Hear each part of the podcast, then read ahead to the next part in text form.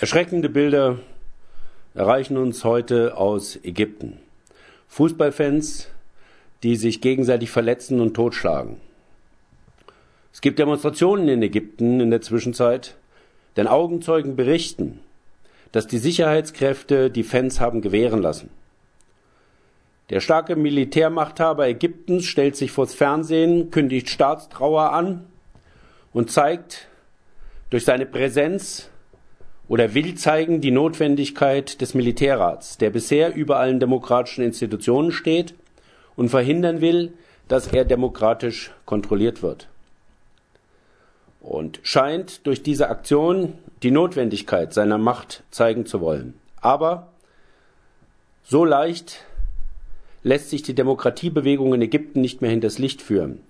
Die Demonstrationen richten sich gegen ihn, es scheint so, dass der Militärrat die Notwendigkeit seiner Macht dadurch zeigen will, dass er die Aufgaben als Sicherheitskräfte nicht mehr wahrnimmt, um zu zeigen, die Ägypter sind noch nicht reif für Demokratie und brauchen unsere Macht.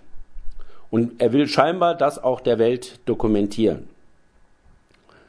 Wenn das so ist, wie die neue Zürcher Zeitung berichtet, dass das Militär nicht eingegriffen hat, sondern dem Drama seinen Lauf gelassen hat, sollte das dazu führen, dass dieser Militärrat in Ägypten und weltweit weiter isoliert wird und man die Demokratiebewegung noch stärker unterstützt, denn dieser Militärrat scheint über Leichen zu gehen.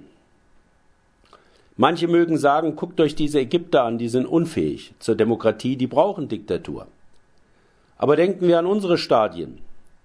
Wie viele Tote und Verletzte würde es jeden Samstag in Deutschland, in England, in vielen anderen Ländern geben, wenn die Sicherheitskräfte sich hier zurückziehen würden und die Fans aufeinander losgehen lassen würden?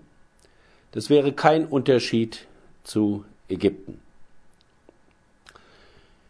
Ich fordere deshalb und denke, rege uns an, genau hinzugucken, solchen Machtspielen von Eliten nicht mehr einfach auf den Leim zu gehen, und weltweit die Chancen, die wir heute über Internet und andere Informationsmöglichkeiten haben, uns zu informieren, um gemeinsam eine Welt zu erreichen für Demokratie und in der solche Militärspiele keine Chance mehr haben. Occupy News, empören, vernetzen, verändern. Wolfgang Lieberknecht.